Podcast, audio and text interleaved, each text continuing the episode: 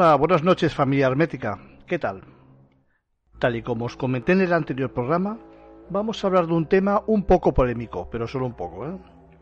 Vamos a hablar de una supuesta broma que no llegó a ser tal, aunque estaba concebida como una inocentada del día de, del April Fool Days, que sería el equivalente a nuestro Día de los Inocentes, el 28 de diciembre, y que en los países anglosajones es el día 1 de abril exactamente del año 1977, fecha en la cual estaba prevista la emisión de un documental que no se emitió finalmente hasta el 20 de junio de 1977.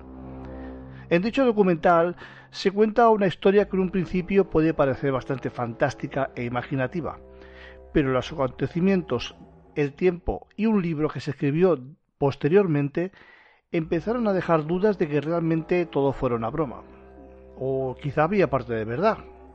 Vamos a explicar la historia oficial y vamos a contrastarlo con noticias reales a ver qué sale de todo esto. Yo que vosotros no me lo perdería. Comenzamos.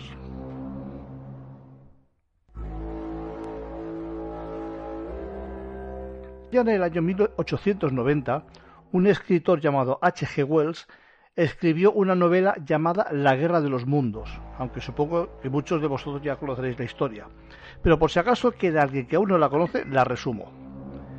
The War of the Worlds, La Guerra de los Mundos, fue versionada en 1938 por Orson Welles en The Mercury Theatre of, the Air, perdonad mi inglés, un programa de la archiconocida emisora CBS en el cual narraba cómo unas naves extraterrestres cilíndricas bajaban desde Marte hacia la Tierra.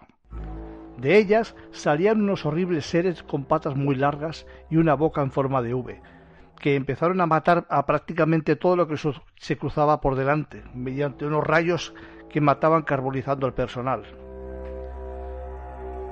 Aquella historia, mm, vamos a recordar que estamos en el año 1938, y aunque se había avisado con anterioridad que era un teatro en el aire, oyentes que sintonizaron después del aviso o que no le prestaron atención. En definitiva, un público no habituado a este tipo de historias cayó en una histeria colectiva y se acabó creyendo a pie juntillas todo lo que narraba Orson Welles.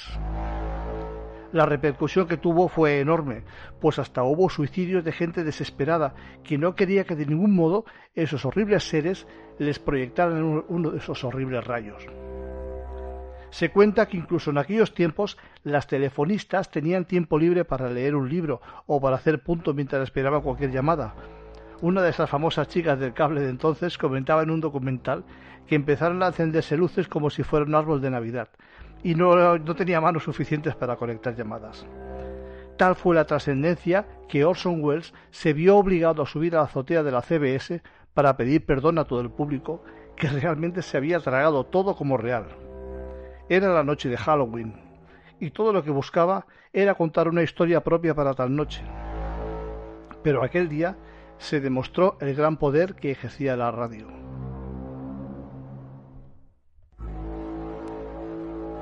Aunque no tuvo tanta repercusión, unos años más tarde, exactamente el 20 de julio de 1977, un canal de televisión inglés llamado Anglia Televisión emitió un documental que provocó mucho desconcierto entre el público que lo vio. Era un episodio más de un documental muy famoso llamado Informe Científico, el cual tenía fama de ser serio y muy riguroso con los temas que trataba. Como decía, al ver el documental el, público se escandalizó tanto que se les pidió a los autores que escribieran un libro para desmentir el documental, algo a lo que todavía no le encuentro sentido, pero el caso es que se escribió. A continuación voy a explicaros la historia muy resumida del libro, ya que ofrece algo más de información que el documental. Pero os aconsejo que si queréis profundizar más en el tema, veáis también el documental. Como decíamos, se trata de un programa llamado Alternativa 3. El documental comenzaba explicando el, problema, de la fuga de cerebros que tenía Inglaterra en aquel momento. Bueno, Inglaterra y muchos países más. Eran momentos en que por falta de medios muchos científicos se veían obligados a emigrar a otros países donde ejercer, países que estaban dispuestos a financiar sus investigaciones. En este caso en concreto, el libro se centra en los casos de Anne Clark, Robert Patterson y Brian Pendlebury. una experta en energía solar, un matemático y un piloto de la RAF, experto en electrónica, que desaparecieron de la noche a la mañana después de una oferta de trabajo en otros países.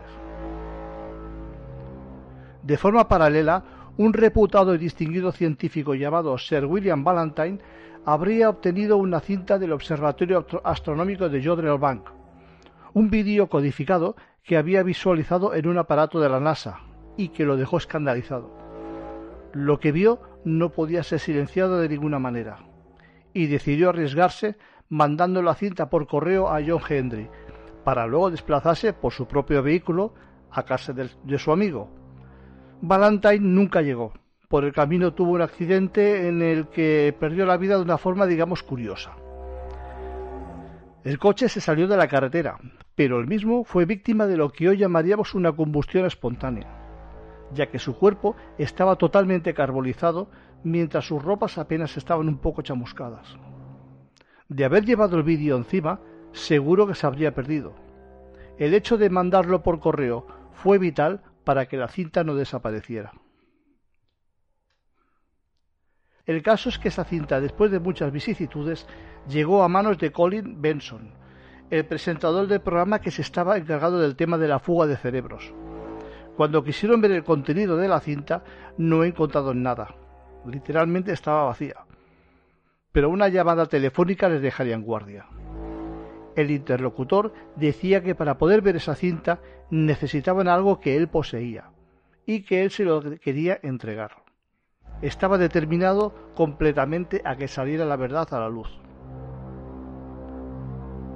Colin Benson, el periodista, tuvo un encuentro con Harry Carmel en, un mercado abarrotado de gente para garantizar su seguridad y le pidió a Benson que se pusiera en contacto con el doctor Gerstein en Cambridge y le preguntara por la alternativa 3.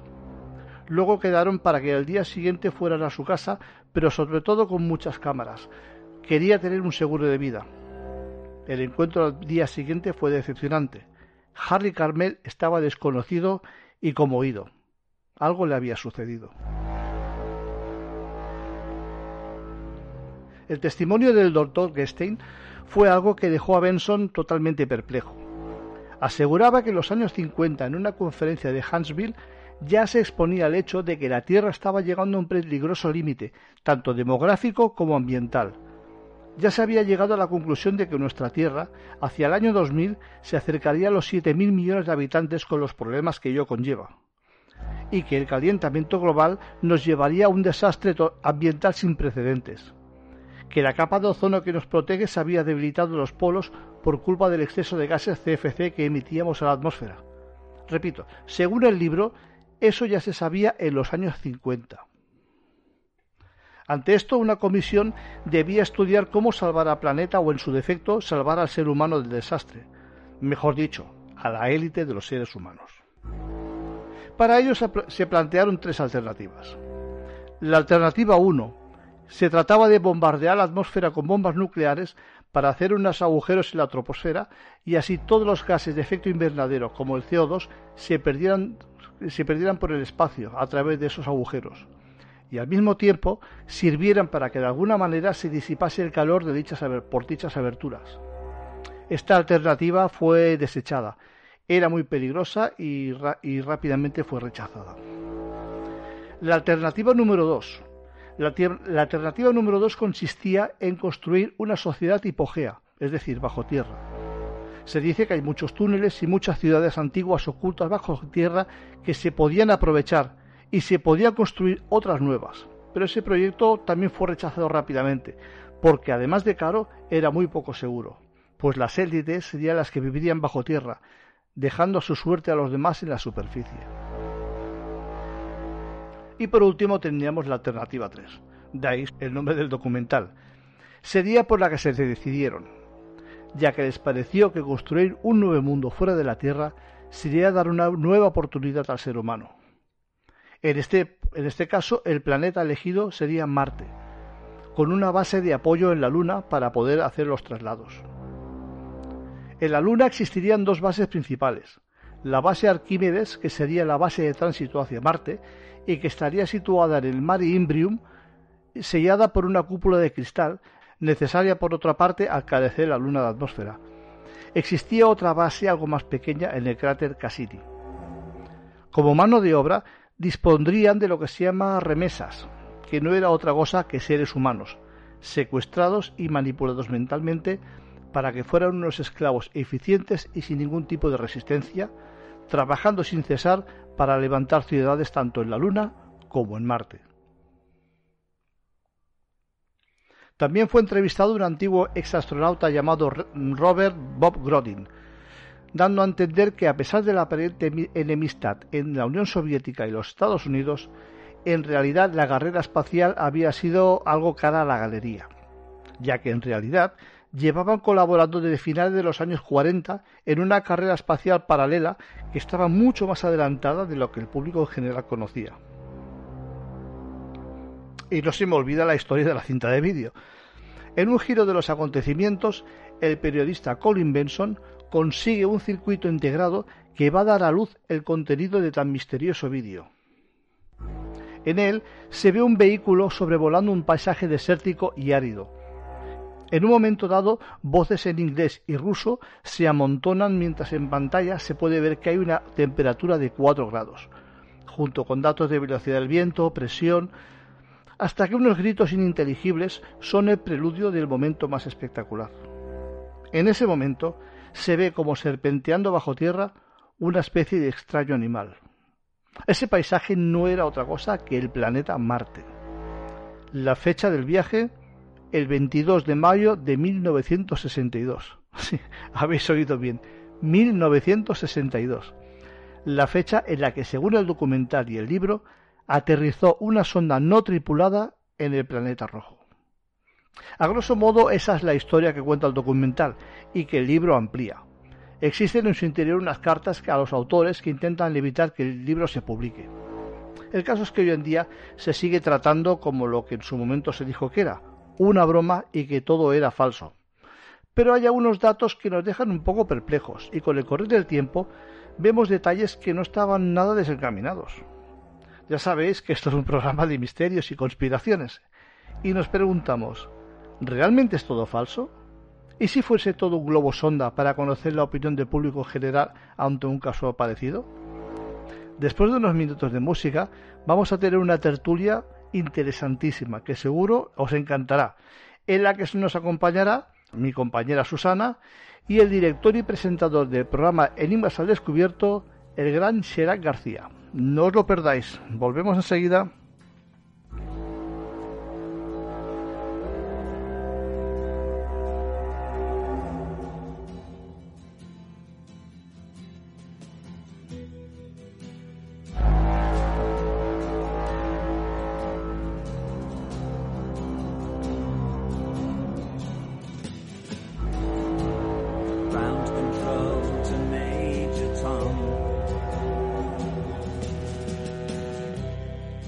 crowd control to Major Tom.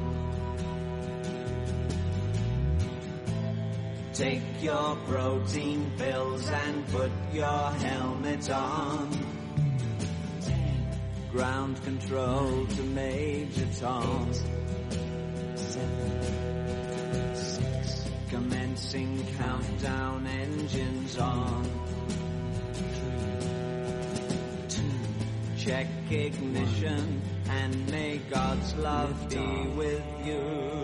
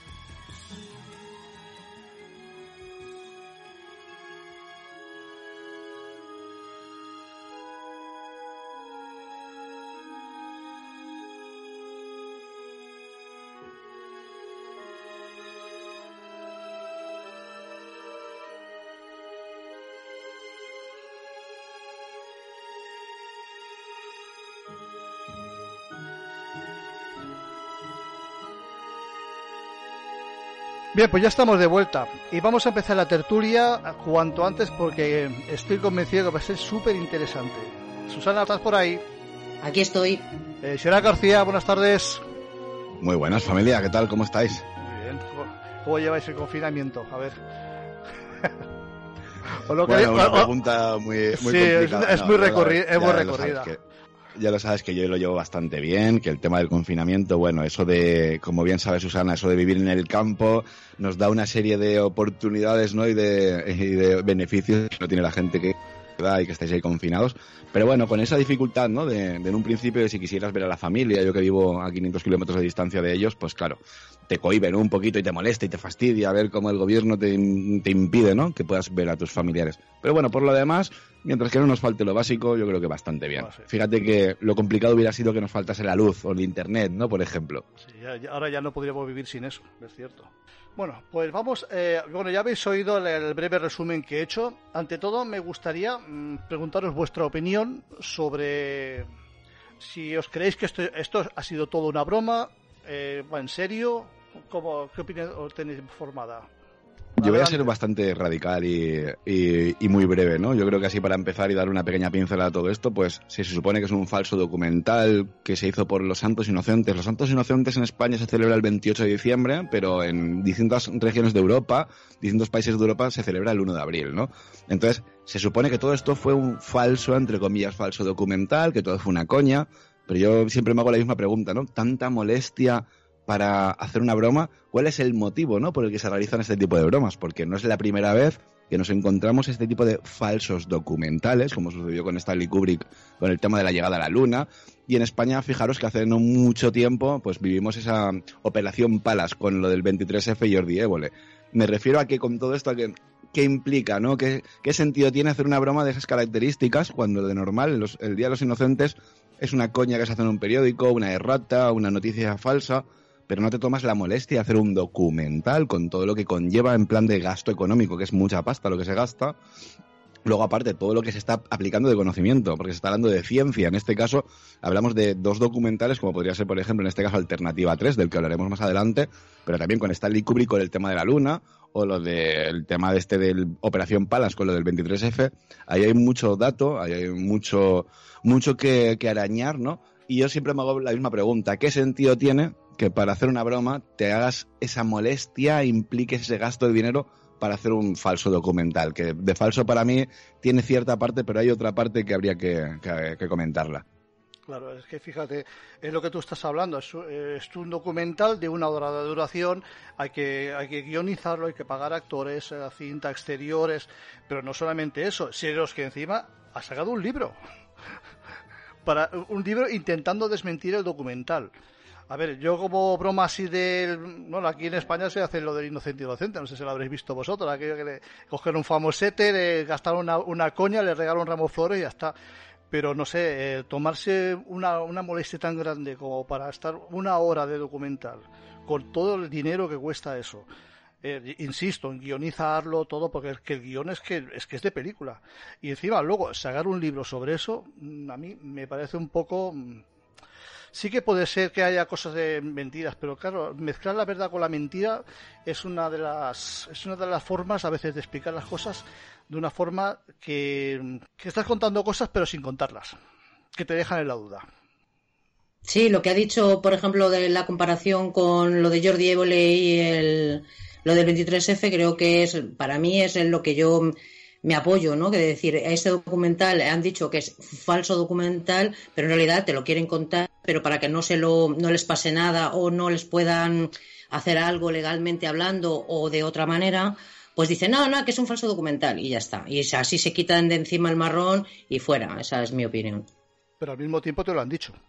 Claro, claro, pues en- es que en- de, eso, en- de eso se trata, de que tú te, se te quede la copla a las personas que estamos interesadas, vamos a decir, anda, y esto, te quedas con ello, pero al mismo tiempo ellos se curan en salud a la hora de que no les pueda pasar nada. Claro. Pienso. Bueno, eh, vamos a repasar un poco así cronológicamente todo lo que ocurrió. En, bueno, yo voy a hablar más, más bien del libro que, de la, que, el, que el documental, porque aparte de que eh, está contando prácticamente lo mismo, en el libro está mucho más documentado y mucho más ampliado. ¿eh? O sea que de todas formas, como ya he dicho en la entrada de antes, eh, sería bueno e interesante que vierais el documental para, para formarse una opinión un poco más, más formada de eso. Bien, esto, eh, el este documental empieza con bueno, supongo que conoceréis que en los años 60 hubo la 60-70 hubo aquella famosa fuga de cerebros en todos los países europeos. No porque no haya científicos por ahí, sino lo que porque había países que invertían más en esos estudios que en sus países de origen y muchas veces se tenían que ir. Ese era el principio del, del documental. Lo que pasa es que después poco a poco se va, bueno, se va torciendo, digamos. Aparece una cinta de un tal Sir William Valentine, un científico que, bueno, ese nombre no existe, pero bueno, eso es lo de menos. Puede ser cualquiera con este nombre. Este científico pues envía la cinta, envía, envía esa cinta hacia un amigo para que la decodifique, para que la vean juntos, pero él va en coche aparte. O sea, va por la cinta por un lado y él va por otro. Y en ese momento tiene un accidente, se, bueno, se estrella contra una pared y tiene un caso de agarraos, combustión espontánea. Es algo muy curioso, porque aparte del accidente que tiene, que, se, que bueno, se va a dar con la pared de una montaña, aparece el cuerpo carbonizado, totalmente carbonizado, y la ropa apenas chamuscada. Eso es algo por lo que, bueno, el doctor Jiménez del Oso, pues cuando lo nombró eh, en la presentación, pues tuvo algún que otro problemilla. ¿Conocíais eso? Eh, a ver, piensa que cada vez que tú estás exponiendo ese tipo de documentales, ¿vale? Eh, y ojo, ya no solamente Alternativa 3, es que hay varios documentales también donde se hablan de ciertas cosas relacionadas con la Luna, con, eh, con Marte, relacionadas con la conspiración automáticamente ese tipo de documentales, claro, el, la persona que esté dirigiéndola o el que haya sido el que lo haya sacado a la luz, digamos, se ha ver sometido ¿no? a ciertas, entre comillas, vejaciones por parte de unos cuantos. Esto es muy obvio y es muy normal. Estás yendo en contra de lo establecido y ya sabes, eh, en cuanto vas en contra de lo establecido, Carlos, enseguida nos sacan el hacha y automáticamente eres, vamos, eres lo peor que puede haber en el mundo. Claro, bueno, eso es parte de la desinformación muchas veces, dar informaciones erróneas para que tú te las creas, las remitas y después te peguen el hachazo, ni más ni menos. Pero bueno, eh, eso, eso todo, todo esto se sustenta en, vamos a dejar la cinta de momento, y ahora por otro lado vamos a, vamos a imaginarnos la Guerra Fría, la Guerra Fría de los años 50, en la cual se nos pinta que tanto Estados Unidos como la Unión Soviética, no Rusia, la Unión Soviética, eran enemigos acérrimos. Sin embargo, parece ser, según el libro, ojo, de que había como una especie de, de alianza entre los dos, porque habían temas muy importantes en el planeta en los cuales no podían dejar de lado. Y claro, cada uno por su lado no, no era más complicado solucionarlo. Y les, yo, a, a mí particularmente, creo que les interesaba tener una, una cara adelante en la cual estuvieran peleados y otra cara por detrás por la cual cooperaban. El tema es, el tema, perdóname, mira, el tema, sí, sí. Carlos, con el tema de, de, cuando hablamos de la Guerra Fría, es muy complicado todo esto, porque claro. fíjate, hablabas de una fuga de cerebros, pero esa fuga de cerebros no fue en los 60. La fuga de cerebros empieza en los juicios de Nuremberg entre el 45 y el 46, donde las máximas mentes privilegiadas y más potentes, ¿no? En cuanto a conocimiento científico, aeroespacial y demás, eh, y medicinal estaban en, los campos nazis, estamos hablando de la Alemania nazi, ¿vale? Esta gente de repente aparece en Estados Unidos y de entre ellos eh, Von Braun, el creador del misil V1 y el V2, los que desolaron por completo prácticamente toda Europa, se convierte en la cabeza de turno de lo que es la NASA NACA, eh, formada por Eisenhower, lo que era la Agencia Espacial Americana, pasa a ser ya una agencia mucho más potente desde que vienen estos juicios de Nuremberg. O sea, esa fuga de cerebros, no, no, quiero, no, no quería corregirte, me refiero a que eh, sí, sí, sí. no hablamos de... Es que ya previamente en el año 45-46, con ese tipo de juicios, de repente una cantidad de, de alemanes nazis cada uno expertos en su campo, hablamos de las mejores mentes, las mentes más privilegiadas y con el mayor conocimiento. Se, se, libran, por ejemplo, de cárcel, de penas y de condenas simplemente por el hecho de que son reclutados por Estados Unidos y demás. Luego también hay que hablar quién financia las guerras, porque hablamos de, por ejemplo, Guerra Fría, Estados Unidos contra Rusia, pero también podemos hablar de la Segunda Guerra Mundial y de repente te encuentras que hay un señor que le está dando dinero tanto a un bando como a otro, ¿no? Lo mismo sucede, y esto ya hablamos de, por ejemplo, la actualidad, quien no conoce el tema de los diamantes de sangre, como de repente en zonas de África eh, se, vienen, vienen ciertos personajes de Estados Unidos y donde hay un conflicto, pues eh, les damos armamento bélico, les damos muchas más armas para que se sigan matándose mientras que nosotros les estamos quitando todo el tema de los diamantes, nos los llevamos a Amberes y controlamos el tema de los diamantes a nivel mundial. Aquí hay mucha tela y mucho entresijo y mucho rollo que cortar. Y luego porque siempre a nosotros se nos va a vender que hay ciertos países en enemistad.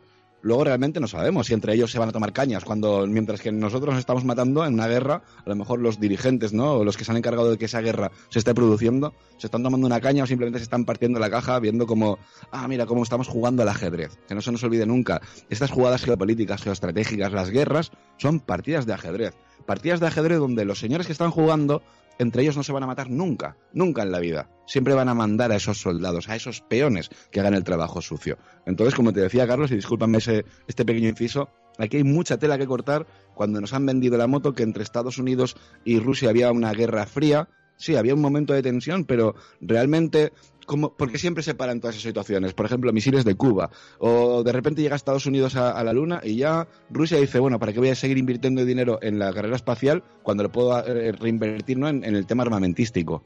¿Qué pasa? ¿Que por llegar a la luna ya, ya está? Esto era, con perdón de la expresión, y si esto hay que editarlo, me bajo los pantalones a ver quién la tiene más grande, y el momento que la tengo más grande yo, tú te callas, no me creo absolutamente nada. Eso es de las únicas pocas cosas que en mi mente no pueden encajar. ¿Cómo puede ser que simplemente por el hecho de llegar a la luna, cuando, ojo, hay que decir, ¿eh? hay que recalcar en mayúsculas, los primeros en pisar la luna, que pisar me refiero a no un ser humano, sino un mecanismo eh, automatizado, fueron los rusos. Que esto de los Estados Unidos y demás, Claro, pero dices, ¿qué sentido tiene el que tú llegues a la Luna? Ya, ya he llegado, ya está. Ah, ya se acaba la Guerra Fría, ya está, ya se ha terminado todo. No, ahí ha habido una serie de intereses ocultos que nunca los vamos a saber, ojo. Ojalá dentro de 50 años con la desclasificación de archivos podamos saber algo, ¿eh? Pero claro, igual que ahora nos están vendiendo la moto de que China con Huawei, Estados Unidos con Apple, hay una guerra también entre comillas fría con todo el tema de la tecnología y demás, que si el virus del COVID-19 ha salido de un laboratorio para crear una crisis mundial por el tema de este tipo de conflictos y el 5G y demás, yo no soy muy partidario de este tipo de, de ideas, ¿no? Pero todo te hace pensar que no es realmente como nos lo están contando, porque desde un principio todo lo que te sueltan en televisión, que si las noticias y demás te están mintiendo. Entonces, ¿nos vamos a creer este tipo de conflictos o son conflictos creados para que nosotros nos, lo creamos? Yo creo que es un temita un poquito diferente y complicado. Sí, sí bueno, yo, creo que a lo primero que te estaba refiriendo era, era la operación Paperclip la operación de esa que bueno como tú has comentado que había bueno médicos científicos sobre todo nazis que bueno que se los rifaban. Se los rifaban porque eran mentes privilegiadas en su momento y bueno, Von Braun es el, más, ejemplo más grande. Luego, a ver, lo que estamos diciendo de, de esas rivalidades, esas rivalidades yo creo son muy ficticias, porque es, verdad que cuando llegaron a la Luna parece ser que eso todo se terminó, bueno, y no solo se terminó, sino que se pusieron juntos en la Apolo Soyuz, o sea, rápidamente, lo cual... Y esas colaboraciones, pero perdóname Carlos que te interrumpa, es que tenemos la Estación Espacial Internacional. a día de hoy todas las agencias espaciales, mira, tienes la, la, AXA, tienes la Change, tienes la Roscosmos, tienes la ESA, Agencia Espacial Europea, NASA, todas están prácticamente asociadas, pero ojo, yo aquí sí que voy a meter el dedo en la llaga y ahí sí que dejo caer el tema de la conspiración. Estoy muy convencido, fíjate lo que voy a decir, eh, Carlos, Susana, fijaros lo que os voy a decir, y tanto a la audiencia que nos está escuchando, estoy muy convencido que todo pasa por un filtro. El filtro se llama NASA.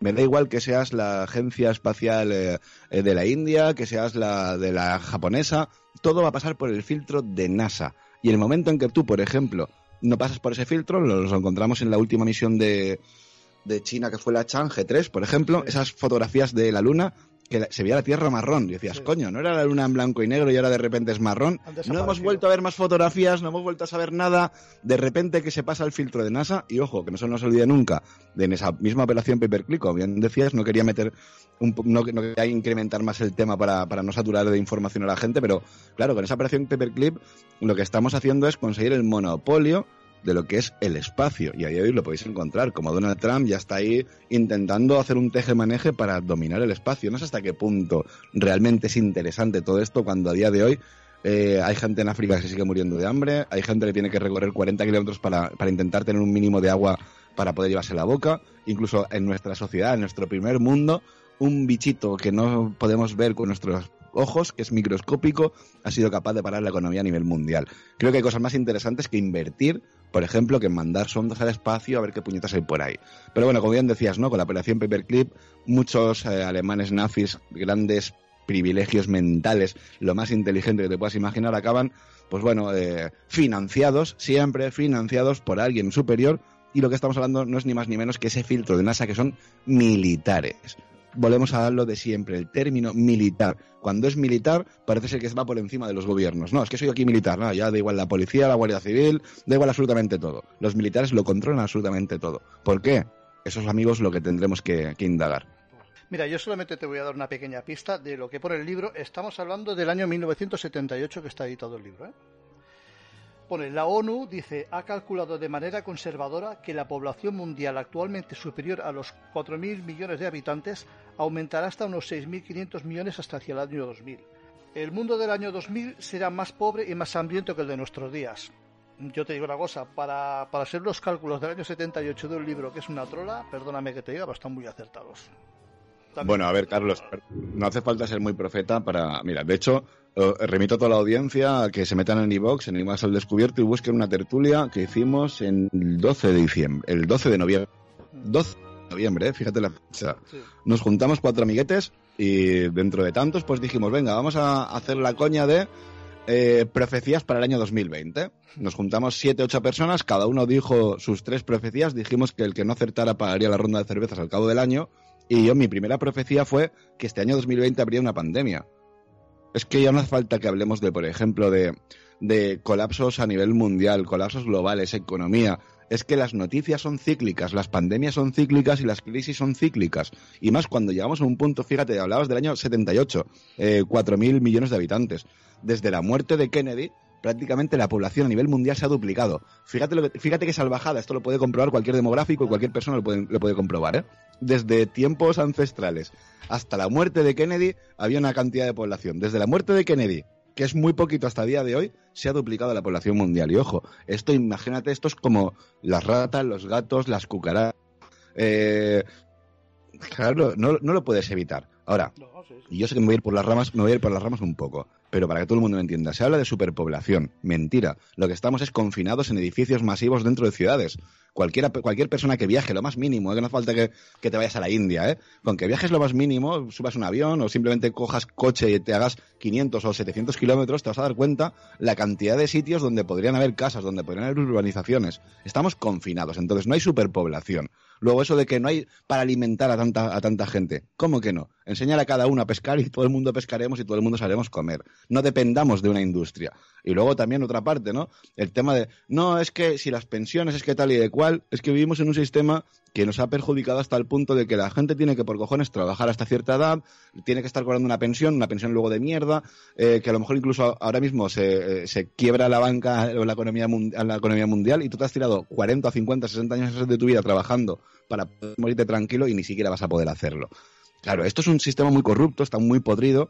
Y como, y como decíamos, si ya en el año 78 se hablaban de estas cosas, y ojo, no en el 78, en el 48 se hablaba de un supuesto cambio climático que iba a haber y demás. O sea, todo esto son acontecimientos que se saben de sobra desde hace décadas.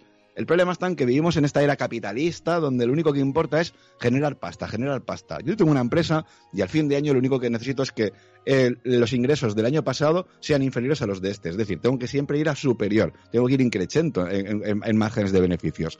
Y ya me da absolutamente igual todo si tengo que darle a la población mundial comer, de- para comer productos envasados, precocinados, con una cantidad de sustancias de, porquería y de mierda que al final lo único que va a hacer es enfermarte.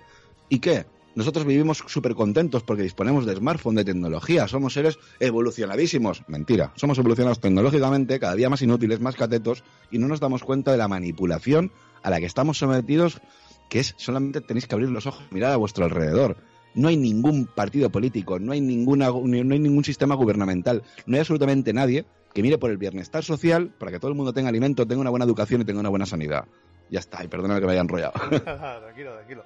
Bueno, pues el- como has adelantado, aparte del, del, del control demográfico, también por los años 51, de 48, 51, ya se hablaba también del, no solamente del cambio climático, se hablaba también del agujero de la, en la capa de ozono, se hablaba, bueno, Eso era- eran temas que estaban encima de la mesa. Entonces, dijéramos, dijéramos que el libro de lo que trata es que esto- estos gobiernos en la sombra lo que pretendían era eh, dar, una salida al ser humano antes de, que, perezca en, en todo este desastre.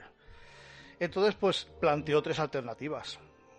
La alternativa número uno era eh, bombardear la capa más alta de la atmósfera con bombas nucleares para hacer unos agujeros y que bueno que el CO2 saliera por allí y bueno y de paso pues se refrescara un poco la atmósfera es, lo cual es totalmente absurdo para mí para mi manera de ver en cambio había un, físico italiano llamado Anton- Antonino Ciccici que lo que dijo era de mandar unos misiles pero no nucleares sino llenos de ozono que era que los quería mandar para rellenar los agujeros. Lo que pasa era algo extremadamente caro y además ahora creo, las últimas informaciones dice que parece que se está cerrando el agujero. La alternativa número dos era hacer una sociedad tipo Gea, o sea, unas ciudades debajo de, debajo tierra. En realidad, bueno, todos conocemos que hay, mucha- hay muchas ciudades antiguas que están bajo tierra, hay subterráneas, hay muchos, bueno, Sudamérica está prácticamente toda llena de túneles y hay muchos proyectos tanto en Japón como en Canadá y hay un proyecto también muy interesante en Nueva York en el que bueno, van a hacer un parque subterráneo que es el proyecto Love Line en el cual pues bueno pues incluso van a, van a hacer iluminación con el sol y van a hacer unos jardines tremendos bajo tierra.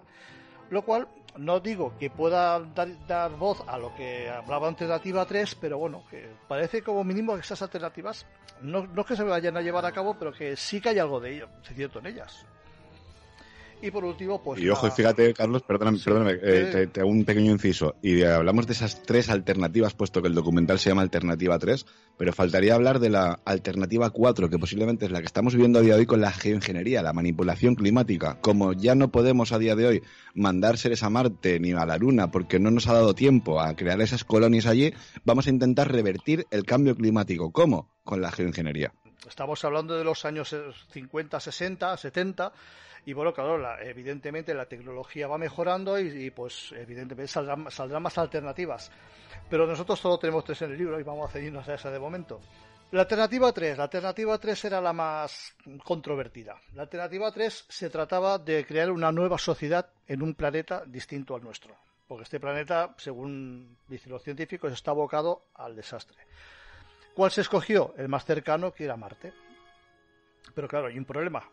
Todos conocemos que en Marte la atmósfera es irrespirable. Pero claro, en el libro también pues, dicen que antes de, mandar las, las primeras sondas para investigar la atmósfera y las, las condiciones climáticas, mandaron unos misiles nucleares que hicieron estallar. Había una teoría de que el subsuelo de Marte estaba, estaba recogida en la atmósfera y que con esas bombas nucleares salía toda al exterior. Y bueno, pues lo hicieron, según el libro, ¿eh? todo según el libro. Y, en el- y resulta que en esa época, precisamente, aparecieron una especie de manchas negruzcas en, el todo el ecuador del planeta, lo- el cual pues lo, lo achacaron a que había salido vegetación.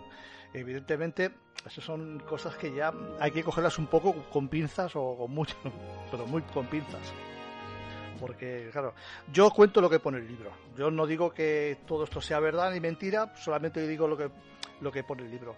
Pero lo- eh, había que crear una base en la Luna. Había que crear unas bases en la Luna y había, en, en realidad, en la Luna, según el libro, hay dos bases principales. La base Arquímedes, que estaría en el Mare Imbrium, y otra que estaría en el cráter Cassini. Y estarían como seguramente les sonará a estaban cubiertas por unas cúpulas de cristal gigantescas para, como no hay atmósfera, pues para, para tener una atmósfera artificial. ¿Te suena de eso, Chirac? Sí, de hecho eh, quedé contigo en que tengo que mandarte la fotografía, pero tengo que buscarla porque no sé dónde puñetas la tengo. Pero sí, sí, sí, claro, por supuestísimo. Y ojo, que esas cúpulas que se hablan en el libro, eh, la gente le puede llamar mucho la atención, ¿no? Cúpulas, hablamos de mm, algo artificial en la luna, y ha habido hombres, ha habido alguien allí, humanos, haciendo ese tipo de cosas. Bueno, eh, voy a intentar localizar la fotografía para que cuando publiques este programa, si alguien te la pide, por correo o lo que sea, para que se la puedas mandar. Hay una fotografía de NASA, con que todo el mundo la va a poder localizar porque tiene su nomenclatura, y se ve en un cráter una especie como de burbuja azul, que tú dices, pero ¿qué coño es eso? Y perdón de la expresión, pero lo primero que vas a, se te va a abrir la mandíbula diciendo, pero ¿qué es eso? Y se ve perfectamente una burbuja haciendo una especie de como de campana de cúpula en la superficie de un cráter. Sí, y yo, mandaré una fotografía del Mare Imbrium, en el cual hay una anomalía, también una de las más famosas, precisamente donde dice el libro que está la base Arquímedes. Puede ser una coincidencia todo, pero es curioso, una coincidencia curiosa. A todo esto también deberíamos hablar del proyecto Horizonte. Del proyecto Horizonte es, es, ese se ejecutó, bueno, no se ejecutó, era, una- era un proyecto que bueno se quedó ahí en el aire, en el cual se, se quería militarizar la Luna. Se, se quería hacer bases en la Luna para militarizarlas. Con lo cual también con, más o menos estaría por sobre la fecha. Todo, o sea, insisto en que yo no quiero decir que nada de todo esto sea cierto, pero es que hay muchos indicios que apuntan a lo mismo en bastante, o sea, son como muchas escopetas tirando hacia el mismo blanco. Y a veces pues dices, no sé, igual quizá haya algo más detrás de lo que nos dicen. Evidentemente no digo todo, que, que sea así. Bueno, pues eh, claro, ¿quién, pero ¿quién, ¿quién construye esas construcciones en la Luna? Pues remesas. ¿Qué son las remesas? Las remesas serían pues mucha de la gente que desaparecería en la Tierra, la cual estaría pues controlada mentalmente, con una especie de meca ultra a lo, a lo- a lo bruto, y los llevarían ahí esclavizados para trabajar. Yo es una parte que sinceramente me cuesta mucho, mucho, mucho, mucho creérmela. Pero está ahí, en el libro lo pone y yo lo digo. Marte. En Marte, bueno, es que, es que en el vídeo, si lo veis, al final de todo hay una escena que es la, es la escena cumbre, en la cual se, ve un, paisaje, un paisaje que, por cierto, si alguien ha visto las imágenes de la sonda Viking en el año 1976, es que son clavadas. Son muy, muy, muy parecidas. Pero, mm, vamos a ver, lo voy a dejar ahí, que son solo parecidas. Y fíjate que curioso, Carlos, que hablamos de esas eh, imágenes donde supuestamente se ve la cara de alguien, lo más que nos recordaría, por ejemplo, a estas esfinges egipcias y demás. Sin embargo, nos lo estamos encontrando ya en Marte. Y Sí. cuando pasó el tiempo, automáticamente esas fotos, las siguientes ya nada tenía que ver con esa montaña, ya los juegos de luces eran completamente diferentes. Sí. No sé si es que te están dejando caer algo. Sí, bueno, de hecho la, la- la fotografía de Sidonia, pues está, aparte de la Esfinge, pues están las pirámides, está la ciudad inca, que no estamos diciendo ni que sean pirámides ni, ciudad inca, sino que son formas que recuerdan a... Pero esas partes no se ven, solamente se ven da- unas partes de la, de la Esfinge un poco, no sé, quizá tergivers, no sé si tergiversadas o cómo serán, pero bueno, el caso es que no se parecen nada a las imágenes del año 76.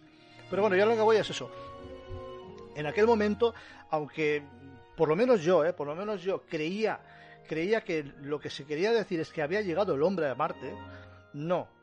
Según el libro y según el documental, era una sonda no tripulada. Por lo tanto, tampoco es tan tan tan loco que en el año 62 una sonda haya podido llegar a Marte. Totalmente de acuerdo contigo. Ahora, eh, antes de comentar eh, más, me gustaría, por favor, Susana, que lleva mucho rato callada, a ver qué opina y qué dice, porque no sé, parece que aquí tenemos una conversación entre tú y yo y Susana también está por medio. No, perdonadme. pero a ver, es que ya os comenté que este tema, como yo no lo domino mucho, pero yo quería solamente decir una cosa. Cuando habéis dicho, cuando ha dicho Carlos el tema de, de en el documental que se llevaban a los científicos o a gente que necesitaban para ese proyecto como si fueran MK Ultra, eh, a mí lo primero que me ha venido a la cabeza es algo tan sencillo como que todo el mundo tiene, todo el mundo tiene un precio. Y el que no tiene un precio tiene un temor. O sea, es tan fácil como eso. O sea, si no te pagan lo suficiente, te amenazan con algo que a ti te dé miedo, eh, tu familia, tus hijos, tus padres, llámalo X, o tu propio dolor, da igual. Entonces no haría falta mm, un MK Ultra. Quiero decir que es, tan- es mucho más sencillo. Es como cuando dicen, no, a alguien se lo quieren quitar del medio, entonces lo matan o tal. No, con desacreditarle es suficiente. Le matamos eh, mediáticamente y ya está. Pues con esto me parece que sería lo mismo, ¿no? O sea, yo me creo más esto de, de- pero es mi opinión, por eso digo que yo es que de este tema tampoco es que domine, por eso hablo poco. O sea, a mí no me Totalmente, no, no, Susana, escucha, mira, totalmente de acuerdo contigo, te voy a poner un caso muy cercano. Eh, antiguamente, ¿vale? Digamos desde los años 60, 70 del siglo pasado, cuando alguien destacaba, cuando alguien inventaba algo, cuando alguien sabía algo más de la cuenta, automáticamente era suicidado. Directamente se lo cargaban, ¿vale? Y aparecía suicidado, no, se ha suicidado tal. A día de hoy, como muy bien decías, te voy a poner un caso muy cercano, Benito Muros, el creador de la bombilla sin obsolescencia programada, a este señor en su día eh, las grandes multinacionales, quien fuera, en nombre de alguien, ¿vale? Da igual absolutamente, pero bueno, todo el mundo sabemos quiénes son, le ofrecen un maletín lleno de dinero y le dicen, o aceptas esto o lo siguiente va a ser que tengas un accidente y te mates. Eh, fíjate qué curioso, ¿no? Seguimos a día de hoy con esto, pero primero te, te intentan eh, ofrecer un maletín, luego te amenazan. Pero como el tema de las amenazas a día de hoy ya queda muy, muy descarado, ¿no? ¿Cómo va, ¿Cómo va a acabar suicidado el señor este? Va a crear mucha controversia. A día de hoy estamos todos muy conectados con el tema de Internet. Como muy bien decías, el siguiente paso, ¿cuál, cuál es? Si, no, si, lo, si lo intento untar y no lo unto. Si con las amenazas no consigo nada, el siguiente paso, ¿cuál es? Desprestigiarlo. Y nos encontramos personajes del misterio, personas que tienen un conocimiento muy importante que ofrecer a la humanidad, gente con un gran descubrimiento que automáticamente salen en televisión y son ridiculizados en redes sociales. Eh, yo hablo de Benito Muros en este caso, que es eh, persona muy cercana a mí. Eh, este señor todavía no había sacado la bombilla a la venta y ya había un blog tipo que decía que había comprado la bombilla y que la bombilla fallaba a los cinco minutos, ¿no? Si yo todavía no la tengo a la venta, ¿cómo me puedes estar ya desprestigiando? Y luego en redes sociales, en tema de televisión y demás, claro, la cantidad de empresas que van a sacar supuestos estudios científicos, muy bien pagados, muy bien subvencionados, para desmentir que este tipo de bombillas sean factibles y funcionales a día de hoy, ¿no? Pues bueno, es lo que nos estamos encontrando. Es un tema muy complicado, muy difícil, pero, pero es cierto. Antiguamente la gente se, se le suicidaba y a día de hoy cuando le intento untar y no accede, le intento amenazar y no accede, pues lo siguiente, y es el paso más potente a día de hoy, eh, es que, te, dejen ridiculizado en cualquier medio de comunicación y demás, porque ya no vas a vender por ningún sitio, todo el mundo se va a reír de ti cuando, cuando, cuando salgas en, cualquier medio y te van a señalar como que eres el tontico de turno y demás. Esto es lo que le pasa a todo el mundo que ha visto un ovni, que ha sido testigo de una experiencia extraña, paranormal o lo que sea, ¿no? El momento en que vas en contra de, automáticamente te señalan, te desprestigian y ya olvídate que no vas a poder vender tu producto por ningún sitio. Entonces, ¿qué estamos viendo? Un mundo de vendidos Fijaos que voy a poner también otro caso muy curioso, muy cercano, y me callo ya, perdón, que yo sé que me enrollo demasiado. El tema de YouTube. Hablamos de YouTube, ¿no? Esta plataforma, supuestamente, donde todo el mundo puede poner sus vídeos y demás, mentira. YouTube censura muchísimo. Es más, cuando tengas una serie de audiencia, tengas una serie de descargas, YouTube te manda un mensajito, te manda un correo y te dice, ¿quieres tener más descargas todavía? ¿Quieres tener más beneficio económico? Pues esto y esto y esto no lo tienes que decir y tienes que hablar de esto, esto y lo otro. Entonces, Claro, allá depende del doble, del doble rasero, ¿no? Esa persona que diga, yo estoy en YouTube porque quiero ganar pasta o estoy en YouTube porque quiero decir la verdad. Como quieras decir la verdad y tocas mucho los cojones, con perdón de la expresión, automáticamente te censuran. Si lo que estás ahí es por el tema de la pasta, puedes hincharte a decir las tonterías que tú quieras, que tu canal nunca te lo van a censurar. Ojo, vas a ganar mucho dinerito. Recomiendo la página socialblade.com. Cualquier persona que acceda a su buscador de internet que ponga socialblade.com, eh, social, ¿vale? Eh, para que todo el mundo, social como suena, blade, hoja en inglés, ¿vale? .com. Y que ahí vais a ver que tienes un pequeño buscador. Poner ahí cualquier enlace de canal de YouTube, de iVoox, de plataformas de bloggers, páginas web, y vais a daros cuenta de la cantidad de pasta que gana la gente haciendo vídeos y sobre todo si acudís a ciertos personajillos del misterio, personajillos en grande y en mayúsculas, ¿eh? Pedazo de subnormales que se dedican a difamar, a decir tonterías, a hablar de que si el caso Humo es cierto, que si los Anunnaki, los reptilianos, esa, esa jarta de gilipolleces que cuentan, y te vas a dar cuenta, y, os vais a fijar como a lo mejor en un vídeo se han sacado 6.000 pavos por un vídeo de 8 minutos. Pero es que al cabo del año hablamos de más de 200.000 euros de beneficio económico. Es un temita muy complicado y delicado, pero ya, perdóname por la extensión, pero creo que merecía la pena. Más que nada para que la gente sea consciente cuando accede a Internet que hay mucha variedad de información, que sepan discernir entre quién te da una información veraz y quién te está vendiendo la moto. De todas formas, yo quería contestar a Susana, porque, a ver, una cosa es la fuga de cerebros, que la fuga de cerebros no tiene nada que ver con las remesas. La fuga de cerebros era, era pues para, para, bueno, para llevar una nueva tecnología hacia este nuevo mundo. Y, los, y las remesas eran mano de obra barata, no gratis era mano de obra para trabajos duros, para, para construir casas, para no es que no es lo mismo. No, pero al final, o sea, no estoy de acuerdo, sí, sí que es lo mismo. Quiero decir que al final todo el mundo, repito, todo el mundo tiene un precio, tiene un temor. O sea, si tú ahora te llevas una persona para hacer algo y la, quieres esclavizar, la única forma que tienes de obligarla es a cambio de no hacerle daño. Y si esa persona no atiende razones y no tal, pues te hago daño a tu familia o, te, o otra cosa, algo que el tema que lo que pasa que lo que cambia es el eh, eh, si por ejemplo eres un científico muy importante que puedes aportar no sé qué pues a lo mejor tu precio sube y tu temor también pero y si eres un obrero pues eh, sería otro otro precio y otro otra cosa pero mismo No sé si me he explicado lo que quiero, a lo que me quiero referir. Sí, sí, pero lo, lo que pasa, insisto, es que lo- las remesas eran tratados psicológicamente y con drogas. No era, no era porque los convencían. Pero bueno, es igual, vamos a dejar el, el tema de las remesas. Bueno, el tema de las remesas, aparte, que ya te digo, yo, mm, aunque hay mucha gente desaparecida en el planeta, en el planeta desaparece cada día muchísima gente, dudo que ese sea uno, uno de los destinos. Dime, dime, Susana. Perdón, perdón, es que eh, no quería decir que es que a lo mejor no te había entendido yo bien lo que cuando has dicho lo de las remesas. Lo de las remesas te refieres a gente que se llevan eh, obligada a trabajar allí. Sí. No, eso es a lo que querías referirte, Sí, vale, sí, vale, es que a lo mejor no te había entendido en un principio. No, no, que no, no, no. sigo, sigo pensando lo mismo, no, es que no, no sabía si no te había entendido. Mira, referente, Carlos, con esto que estáis hablando, Susana, de las remesas y demás, fijaos que en España, noticia del 2016, en España, al día, ¿eh? desaparecen 100 personas, de las cuales, por ejemplo, 4, 4, ¿eh? al día, estamos hablando de al día 100 personas, de, las cuales 4 no se sabe nada de ellos. ¿Dónde están esas personas?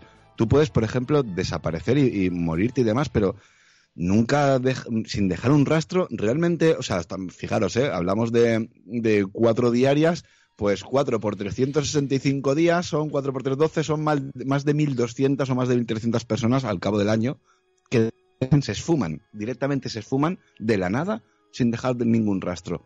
Imagínate, hablamos de España, ¿eh? mil y pico personas en España. Imagínate en todos los continentes, en, por cada país, la cantidad de gente que puede llegar a desaparecer. ¿Dónde está? Yo no digo, a ver, ni, ni, ni, me gustaría pensar ¿no? que son reclutados por la CIA, ni por experimentos de Mecha Ultra, ni que nadie les venga a poner una pistola en la cabeza de o accedes a este maletín o te pego un tiro y te mato, ¿no? Pero sí que es cierto que nos encontramos una serie de desaparecidos. eh, ojo, y ya no es que hablemos de esos 100 diarios que luego se recuperan, ¿no? Pero de esos 100, 4 desaparecen. ¿Cuatro al día? ¿Cuatro personas en España al día? ¿Esa es la media? Me parece exagerado. Y que no se sepa absolutamente nada. ¿Dónde están? Pues bueno, también se ha hablado muchas veces, Carlos, del tema de la Luna con los regolitos estos del helio 3 y demás. Re- he dicho regolitos, creo que se le dice regolitos, pero Sí, bueno, sí, el helio 3, ¿no? Este es- mineral es que supuestamente es una fuente de energía tan sumamente brutal. Bueno, solamente hay que fijarse que la Luna, cuando éramos pequeños, tenía una forma completamente diferente en la superficie de lo que vemos ahora. ¿Qué es lo que está pasando ahí? Y lo que te decía, por ejemplo, el tema de los cráteres barridos. Ahora mismo, que la tengo localizada enseguida, os la voy a mandar para aquí para que la veáis y así la podamos comentar. ¿Qué sentido tiene que tú en la Luna te encuentres lo que os voy a mostrar ahora y seguid hablando que en menos de 15 segundos os la paso? Pero es que además, últimamente, si os fijáis, hay muchas películas que están hablando sobre Marte, sobre la vida en Marte, sobre mandar gente a Marte, los, muchos proyectos para llevar a vivir gente a Marte. Bueno, incluso hace, hasta hace poco estaban reclutando gente para un viaje solo de ida. Y no sé, es, eh, yo, lo, yo lo quiero juntar un poco también con el tema de que, de que no hayamos vuelto a la Luna desde el año 72.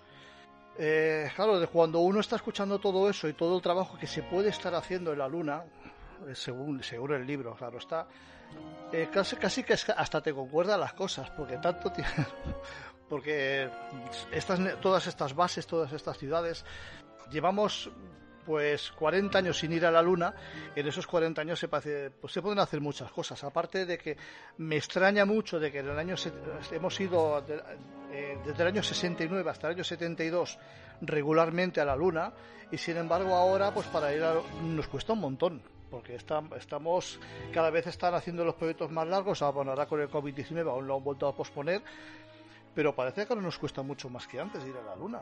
¿No os parece? Susana.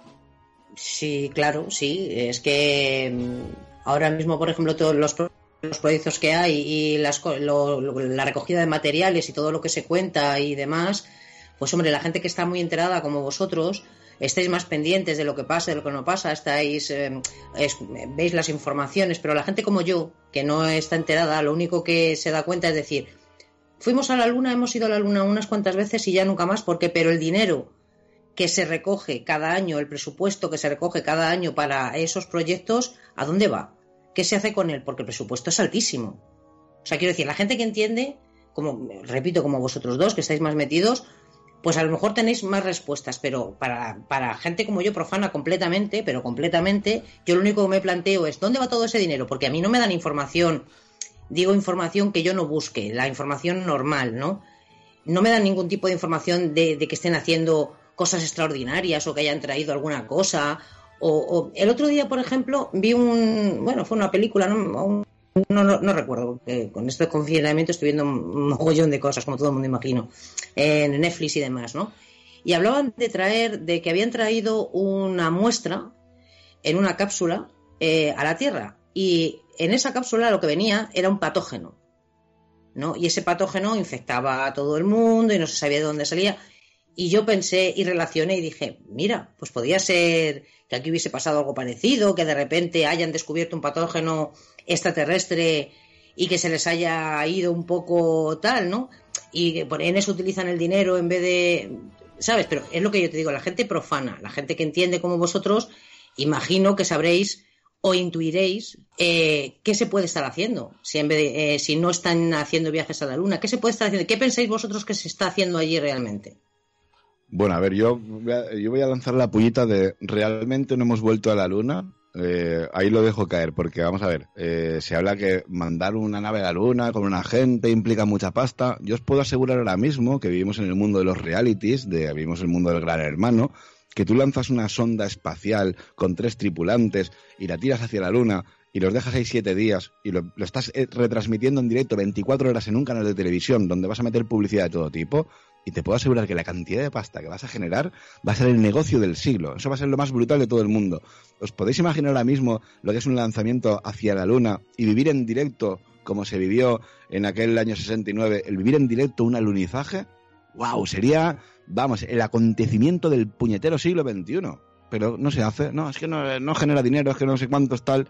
Queda, volvemos a lo de siempre. Realmente no hemos vuelto a la Luna. Yo estoy convencido que a la Luna se ha vuelto por dos motivos. Una, porque no me creo que después de 4, 5, 6 las misiones Apolo que fueran, porque de la 1 a la 16 o 17 hubieron un par de días que no, que fracasaron y demás, pero bueno, me da igual. No me puedo creer que de repente ya se llega a la Luna, se traen 600 kilos de pedruscos y ya está tanto rollo con ir a la luna para traerte cuatro piedras, no me lo creo. Entonces me imagino que hay una carrera espacial, entre comillas, carrera espacial escondida, donde sí que se están haciendo ciertas cosas que a, los humanos normales y corrientes no se, no se nos ofrece ese tipo de información. Porque entre todo hablamos de un conocimiento, hablamos del término militar, hablamos de muchas cositas que no encajan y no deberían encajar con lo que realmente conocemos.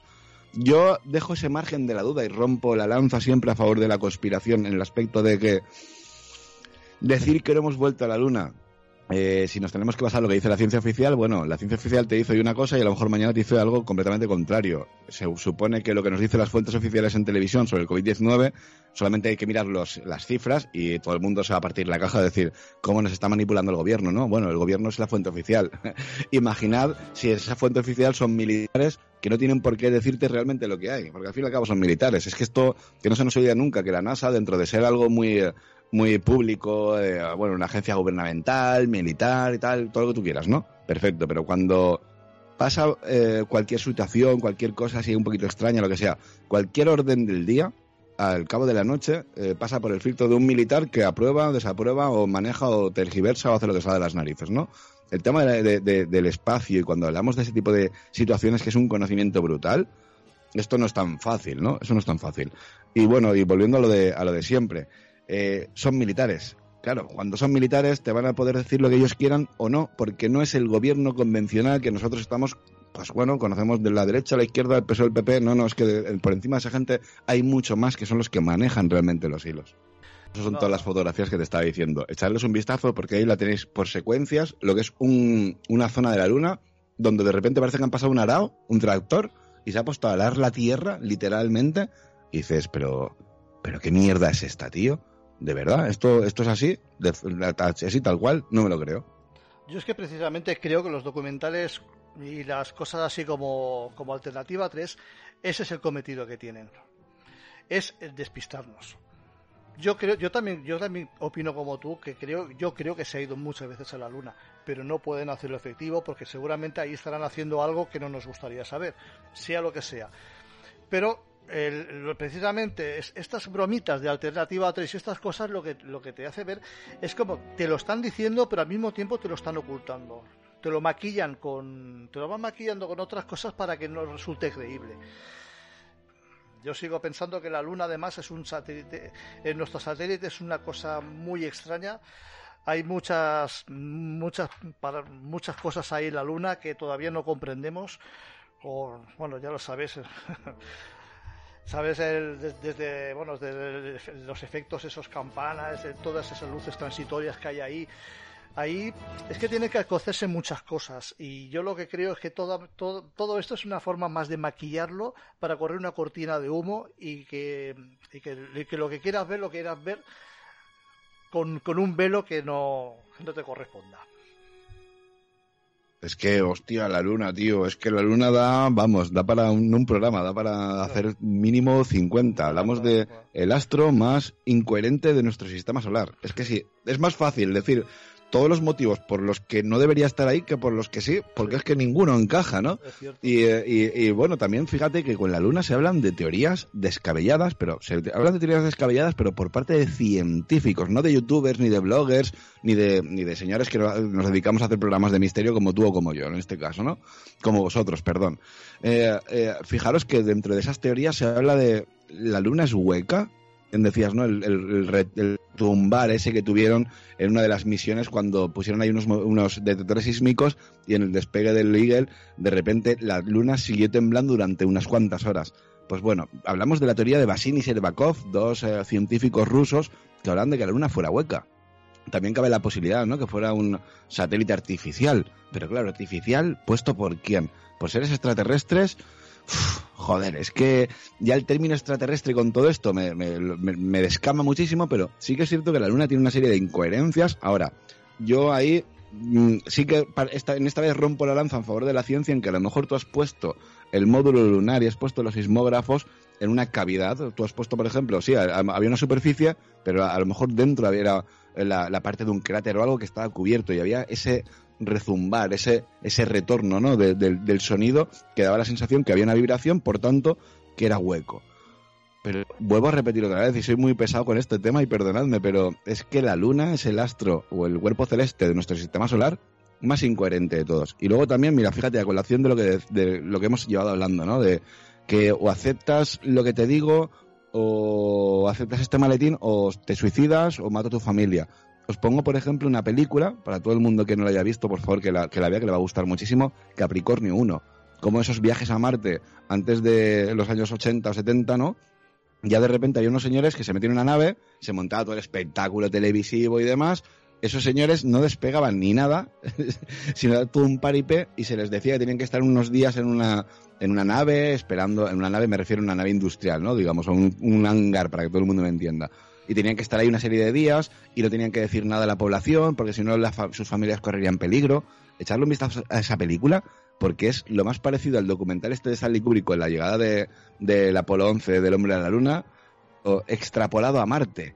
Y volvemos a lo de siempre. ¿Por qué nos tomamos la molestia en hacer eh, documentales o pseudo documentales, en hacer películas que distorsionen un poco toda esta realidad de que, coño, si es cierto, hacer un documental donde se demuestre que es cierto y ya está. ¿Por qué sacáis siempre la contra? Esa contra no la saca un señor que está cuatro días en su casa estudiando y dice, bueno, voy a hacer un proyecto a ver quién me lo financia. Estamos hablando de muchísima pasta. Ya no solamente pagar a los actores, ya no solamente pagar el material eh, eh camarógrafo, ya no solamente es pagar, por ejemplo, los desplazamientos, dietas y todo lo demás que implica cada actor, sino también el, el acceso a una serie de información que sí, que a lo mejor la podrías tener en Internet, pero en Internet de los años 2000, no, no el Internet de los años 40, 50, 60 del siglo pasado.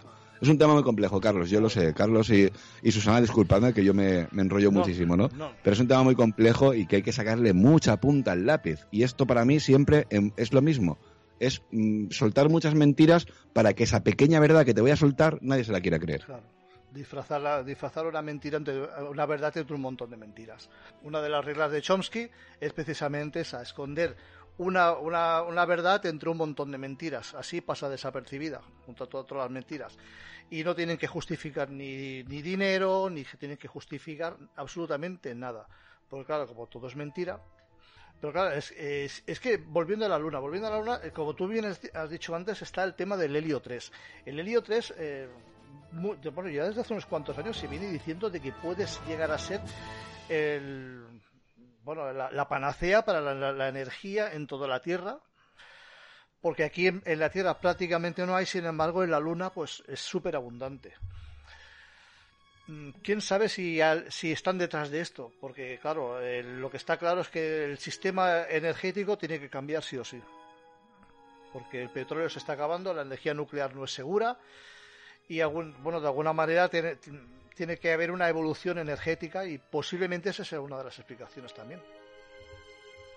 Pero bueno, y digo yo, Carlos, ¿no puede haber, por ejemplo, una fuente energética mucho más económica y más factible, como podríamos hablar de la energía solar, energía electromagnética a base de imanes y todo ese rollo, en vez de tener que mandar sondas a la luna para que se, para, y mandar señores allí que estén viviendo allí, esa minería, todo lo que implica, ya no es el gasto, eh, hablamos de un gasto de dinero que es brutal, ¿no? Pero si ese gasto lo dividieras a lo mejor entre mil y sacaras un estudio científico, posiblemente te darías cuenta que de una de la fibra de la patata, de la feculosa o como se llame, de la, de la, de la fécula de la patata, puedes crear una especie de un- como si fuera un plástico y hacer bolsas.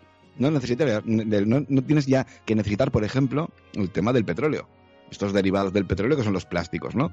Podremos, por ejemplo, si invertimos ese dinero en alguna investigación donde podríamos, podríamos utilizar cualquier tipo de energía, vuelvo otra vez al tema de, de los imanes. El tema de los imanes es realmente increíble. La energía limpia existe, la, electricidad. eh, hay una, hay, es que esto es muy complejo, yo sé que me, me voy mucho por las ramas, perdonadme. Pero la electricidad tal y cual la conocemos, pu- puede haber otro tipo de electricidad mucho más económica, mucho más factible y con muchísima más potencia. Y ojo, una electricidad que, pues más que toques los cables o lo que sea, no te va a electrocutar, ¿no? Son temas muy complejos, pero yo vuelvo a insistir en lo mismo de siempre. Eh, que sí, que pueden haber minerales en la Luna eh, beneficiosos, igual que pueden haber asteroides que sean, por ejemplo, un completo diamante. ¡Guau! ¿Cómo molaría mandar ahí un cacharrito a ese asteroide, eh, perforarlo y empezar a sacar ahí, venga, diamantes y venga, o de oro, ¿no? Imagínate. Bueno, sí, claro, está, estoy hablando de ciencia, sí, en plan de ciencia está muy bien, pero si hablamos de inversión, de todo, la, todo lo que implicaría, la maquinaria que implicaría y el gasto económico, bueno, yo creo que no hace falta invertir tanto en eso, simplemente con que inviertas lo más mínimo en buscar otro tipo de fuente de energía, vamos, claro que sería factible. Mira, fíjate que se hablan de que si las pirámides ya se construyeron con una fuente de energía. Fíjate que hablamos de que en Teotihuacán, Tiahuanaco, Sacsayhuamán, Mapunku, qué cantidad de civilizaciones mesoamericanas tendrían algún tipo de eh, una fuente de energía que podían ablandar la roca, podían elevarlas hasta ciertos puntos, ¿no? Incluso hasta por las pirámides por dentro estaban, estaban iluminadas, pero no conocían la electricidad. ¿Qué cantidad de fuentes de energía, qué cantidad de cosas no conocemos? Y como estamos siempre acondicionados a que lo que hay a día de hoy es lo único que puede existir, no, no, ah, es que, claro, si tiene que haber una fuente de, de- de- energía, tiene que ser electricidad. Y si no, pues tiene que ser combustible. Bueno, hasta hace muy poquito era lo que queríamos. Puede ser ya la energía eólica, la energía solar, los propios, la, la- propia, las- el, por ejemplo, el oleaje puede crear una energía. También estaríamos hablando de energía mediante una serie de bobinas y demás metidas dentro del mar, que el propio oleaje y las mareas iban a generar energía. Es que toda esa energía luego se podría acumular en ciertos aparatos y decir, bueno, aquí tienes el cacharro, eh, para enchufar la tele, para enchufar un coche, para enchufar lo que sea. ¿Por qué pensar siempre en esa ciencia ficción? Porque nos encanta, porque siempre nos gusta pensar en, en seres superiores, en platillos volantes, en que el hombre va a llegar mucho más allá de las estrellas y estamos condenados a morirnos como otra extinción más, como ha pasado entre las últimas cinco extinciones que hubo en este planeta. No vamos a llegar, a- yo por la- bajo la, mira, eh, viendo y siendo pesimista, pero más que pesimista realista, al paso que vamos, que no tenemos cooperación entre nosotros, matándonos en guerras, siempre con políticas por medio, yo creo que estamos tan sumamente condenados a que dentro de aquí a 15, 20 años no existirá el hombre, nos va a comer la naturaleza y dentro de 4, 5 o 6 mil millones de años pues volverá a salir otra nueva humanidad como ha pasado a lo largo de toda la historia. Pero el gran problema de esto es el de siempre, será las energías que tú estás nombrando son todas gratuitas. Y ahí, pues claro, el, el ozono, el helio 3, eso lo venderán a toneladas. Y si no hay, si no hay toneladas de venta, pues claro, ¿para qué, para qué vamos a hacer nada? Bueno, mira, mira lo que le pasó a Tesla. ¿Se le puede poner un contador a esto? No, pues entonces ese invento no nos sirve. Es que es, es- es la, es el ser humano, es- los seres humanos somos así. Y si no hay dinero por medio, clavo, ¿eh? si no hay dinero por medio, ya sabes que no. Bueno, pues yo creo que lo podemos dejar aquí. Eh, Bueno, an- antes de, de irnos, sí que me gustaría una opinión final. Una opinión final sobre, sobre todo en general. A ver, a ver qué os, qué os ha parecido. Si creéis en, la- en, en que puede haber sido una, todo una broma, que hay cierta parte de verdad, o, o lo que pensáis. Susana. Eh, pienso lo mismo que al principio, que entre, el- entre la broma, abro comillas, está oculta la verdad. Hmm. Y que lo han hecho mm, pensando en que no pueden decir la verdad abiertamente, pero que de esta manera el que quiera entender que entienda. Esa es mi opinión. Totalmente de acuerdo con Susana. Eh, estamos hablando de que siempre se sacan ese tipo de noticias en días muy concretos, como es el Día de los Santos Inocentes. Eh, algunas noticias también, por ejemplo, en Irlanda, que es el. No me acuerdo del nombre, perdonadme, pero también salió una noticia muy famosa y demás con, con toda la controversia. Claro, siempre se aprovechan estos días, pero es que no es una noticia. Estamos hablando de un documental, estamos hablando de una producción. Producción que lleva un pago de dinero, lleva un movimiento general de mucha pasta por, por delante y que siempre se intenta camuflar de pseudo documental porque a la gente le está preocupando algún tema. Volvemos a lo que comentábamos el otro día antes de la grabación, ¿no? Cuando a, en- en algunas agencias gubernamentales no les interesa algo, automáticamente Hollywood saca una película. Pues bueno, cuando empezábamos con las abducciones a finales de- del siglo, de los años 60-70 del siglo pasado, nos podemos encontrar esa fabulosa película de Encuentros en la tercera fase. Cuando ya nos metíamos en unas abducciones, hablamos del fenómeno del contacto extraterrestre, ¿no? Cuando hablamos ya de las abducciones complicadas, nos encontramos la película Communion. Cuando ya de repente en nuestro siglo, en esta era tan moderna que nos creemos los dioses del universo y somos unos catetos y somos unas amebas en un inmenso eh, eh, universo galáctico, de repente nos sacan las películas porque ya estábamos preocupados con el Área 51, nos sacan Men in Black. Claro, eh, Hollywood es la fábrica de cagadas de, bueno, Hollywood es la fábrica de películas de las cagadas de las agencias gubernamentales. Y ahí viene esa malinterpretación cuando realmente estás viendo algo en televisión, no, como esto es un documental, ah, que no, es que esto era de mentira. Ah, como era de mentira, no es que sale una película, como sale una película, que no se nos olvide nunca que la realidad supera la ficción, que muchas películas están basadas en cosas reales, y sobre todo no en cosas reales, sino en situaciones vividas por muchas de las personas que ya no te digo que a día nos estén escuchando, sino a, nivel mundial que han vivido. Situaciones de experiencias de, de- de ver una luz en el cielo, cómo desciende, una interactuación con algo que no sabes lo que es, con algo desconocido. Y luego te sacan una película, te lo cuentan todo y tal, con una milonga y con una serie de tonterías, claro, y si no te sacamos series como Expediente X o cualquier otro tipo de cositas, para que tú luego creas que todo eso, pues bueno, esto solamente pasa en la televisión, ¿no? Que va, para nada. Pasan cosas muy, muy, muy complicadas. Hay mucha gente que vive situaciones muy difíciles y que por el temor y por el miedo al que dirán, no se atreve a comentarlas. Y es una lástima. Yo invito a todo el mundo, si hay alguien que nos, haya- que nos esté escuchando, nos haya escuchado alguna vez en cualquier otro programa y haya habido alguna experiencia así extraña que le haya traumatizado, que nos la cuente. Que de aquí no va a salir, por supuestísimo. Si quiere que la contemos, la contaremos. Pero siempre con ese secretismo y esa intimidad, ¿no? Y ese buen rollo. Porque hay mucha gente que dice cosas muy raras. Y como hemos comentado desde un principio, ¿no? Cuando vas en contra del establishment, automáticamente eres señalado, ridiculizado en televisión y demás. Por eso mucha gente no quiere comentar lo que ha vivido. Y es una lástima porque aprenderíamos muchísimo más de la cantidad de casos que hay de gente que dice ver sombras, que dice contactar con el más allá, que dice haber visto una luz en el cielo, que dice contactar con seres extraterrestres. Si pudiéramos averiguar realmente lo que hay, sabríamos muchísimo más. Pues yo también voy a dar mi opinión. Mi opinión es que, bueno, el, eh, lo podríamos extrapolar al mundo del misterio, que el mu- mundo del misterio es un cajón desastre. Un cajón desastre en el que hay de todo, como bien dices, te puedes encontrar cualquier cosa.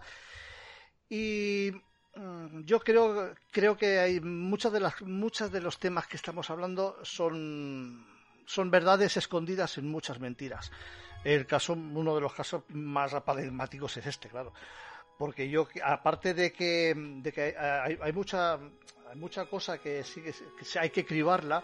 En el fondo sí que hay, hay, hay algo de verdad porque ya hemos estado hemos estado dando algún ejemplo de proyectos tanto militares como algunos proyectos científicos que estaba que no apoyan esta no apoyan estas tesis pero sin embargo sí que hay algo detrás de todo ello. Entonces, eh, yo sigo, yo también voy a decir lo mismo, sigo pensando que es todo es una gran cortina de humo en la cual se esconden verdades a base de mentiras muy grandes. Todo, perdóname Carlos, Sí. si hay dinero por medio y si hay subvenciones por medio y si hay intereses para que esto no salga a la luz. Fíjate que hace, un par de años salía a la luz un estudio de 77 científicos que se ponían a indagar sobre el tema de los chemtrails. 70, y de los 77, 76 lo negaban, pero había uno que sí. Pues bueno, mientras que hay uno que sí, claro, hablamos de chemtrails, hablemos de geoingeniería. Veréis cómo la cosa cambia. Veréis cómo vamos a encontrar una cantidad de científicos que están metidos hasta el hocico para manipular el clima. Y ojo, que no ahora, sino simplemente, por ejemplo, la guerra del Vietnam ya se estaban provocando inundaciones y demás con esos monzones, simplemente lanzando yoduro de plata a la atmósfera y simplemente para ganar una guerra ya se manipula el clima. Y luego también nos encontramos el ENMOD, una convención de Bruselas eh, a finales de los 70, si no recuerdo mal, donde ya se, se, estaba prohibiendo la utilización de armas climáticas con fines bélicos. Ahora, con fines bélicos solamente.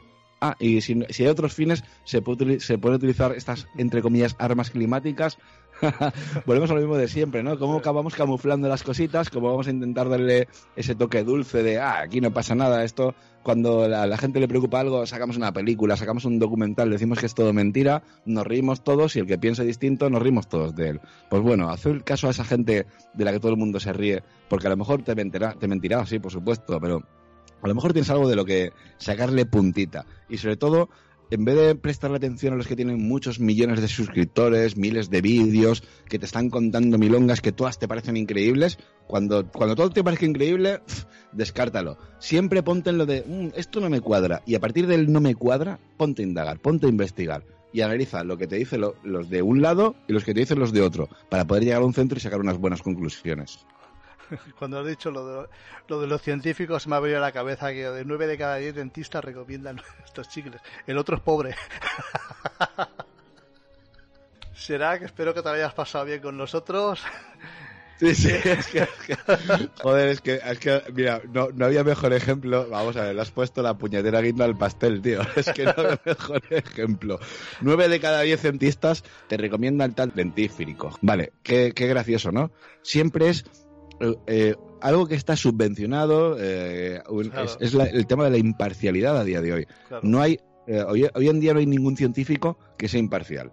O sea, hoy en día todo científico eh, tiene que demostrar un estudio mediante unos componentes porque ha habido alguien que le ha pagado y le ha dicho, tú tienes que hacer esto, esto y lo otro. Punto y ya está. Ya no existe ese científico de bata blanca que, por ejemplo, en los principios de la joder de la anestesia había peña que se cogía componentes químicos de lo que fuera, de esto, y ahora cojo esto y lo otro, y me lo chuto o me lo meto aquí con unas gotitas en una camisa, lo respiro, y de repente se quedan dos días en coma inconsciente, se levantan y decían, ¡buah, qué de puta madre, acabo de inventar no sé qué!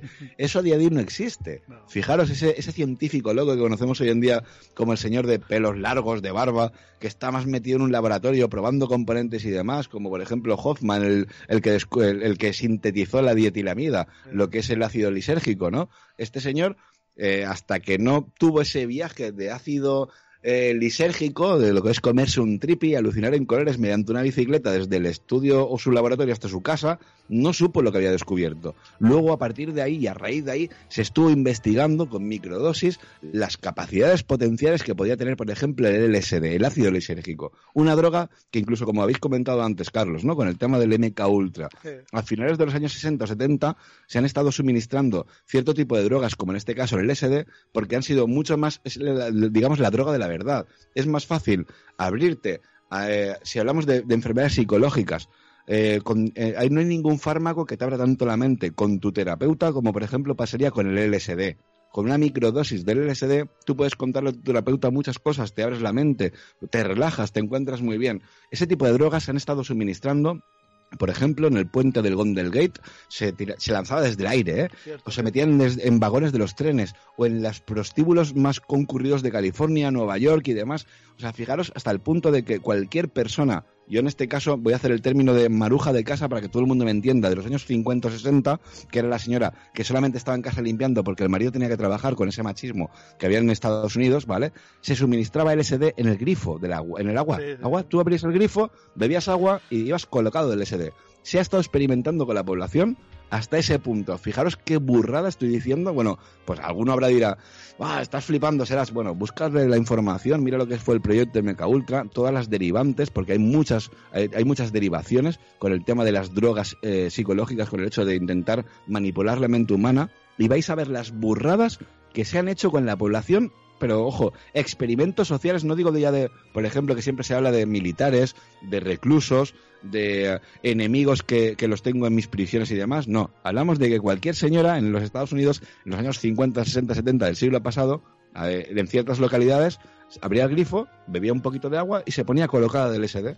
Ah, imagínate, suena muy a locura. Pues si ahora mismo, a día de hoy, dijésemos que eh, se están aplicando ciertos tipos de, por ejemplo, de experimentos sociales o que nos están rociando desde los 83, como mucha gente dice de la conspiración, tal y de cual, estilo otro, nos suena muy a locura. Pero si nos remontamos 40, 50 o 60 años atrás en el tiempo, imaginad qué locuras estaban haciendo con la población y sin que nadie supiera nada. Lo que pasa es que, claro, con el tema de que la desclasificación de, de archivos y demás, hasta que no pasan 20, 30, 40 o 50 años, tú no puedes conocer lo que ha pasado. Claro, después de 50 años, ¿a, quién vas a investigar? ¿A un tipo que ya prácticamente está muerto? ¿A un, ¿A un viejo sentencioso que está ya reventado de la vida? No, claro cuando nosotros, imagínate que supiésemos todo lo que nos están aplicando a día de hoy, con el tema del flúor, con el tema de la ingeniería, con el tema de los alimentos, con qué cantidad de, componentes químicos y tóxicos que realmente son asquerosos. Luego el tema de que estamos, desde que nos levantamos, que si ponte a la colonia, el desodorante, el gel, el champú, la ropa que sale de, de una lavadora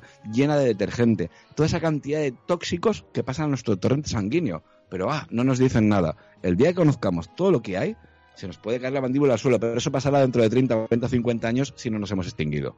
Es que sabes, sabéis una cosa, que es que la gente no, la gente que no es conspiranoica no puede entender que esa élite que decimos eh, oculta, pero que sabemos que existe, que es la que maneja los hilos, ¿no? Eh, cuando hace planes, no los hace eh, a corto plazo, perdón, los hace a 30, 40, 50 años vista. Y entonces a la gente normal eso no le entra en la cabeza. O sea, cuando oye, por ejemplo, una teoría que dice es que hace 50 años se dijo que lo que está pasando, eh, ya se predijo, y abro comillas, lo que está pasando ahora. No, es que ya lo planearon para que fuera así.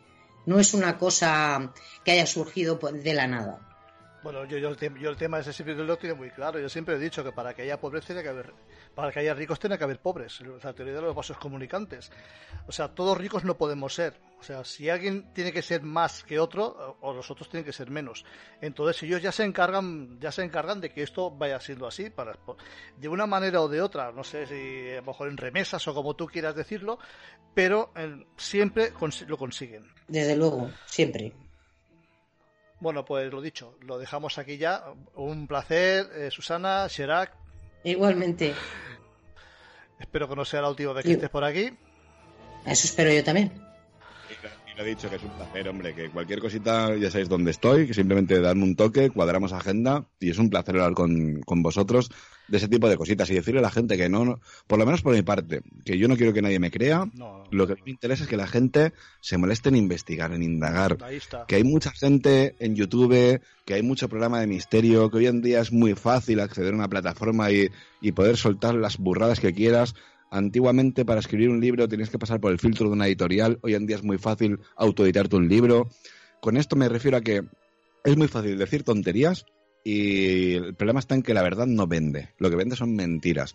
No os fiéis de ese señor que tiene miles de descargas, millones de seguidores, que está diciendo cosas que tú dices, joder, qué, guay todo esto, pero, pero es que no me encaja. Molestaros en indagar, en, contrastar la información, simplemente por el hecho de no quedaros con lo primero que, que, hayáis visto, leído o escuchado. Y sobre todo, que nadie me crea, que yo no tengo interés que nadie me crea. Lo que me interesa es que la gente tenga la capacidad de molestarse en discernir en indagar, en comprobar y sobre todo en contrarrestar la información de cualquier persona que te esté contando algo. Tú me estás diciendo que, tú tienes la mano derecha y tienes cinco dedos, ¿sí? A ver, ¿por qué tienes cinco dedos? Voy a, voy a comprobarlo. No voy a ser que te equivoques y te pueda llevar la contraria. Y que es un placer, ¿eh? Estar aquí con vosotros. Totalmente. Bueno, pues, pues hasta la próxima. Nos vemos pronto. Chao.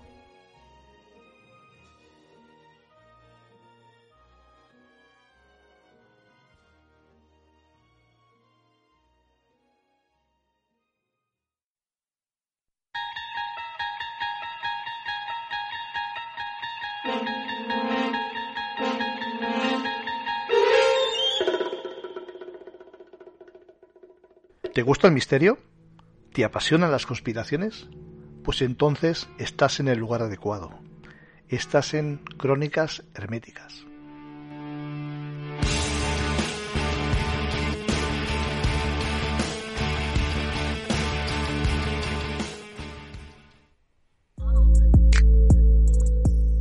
Bueno, y hasta aquí la tertulia que espero que hayáis disfrutado tanto como lo hemos hecho nosotros.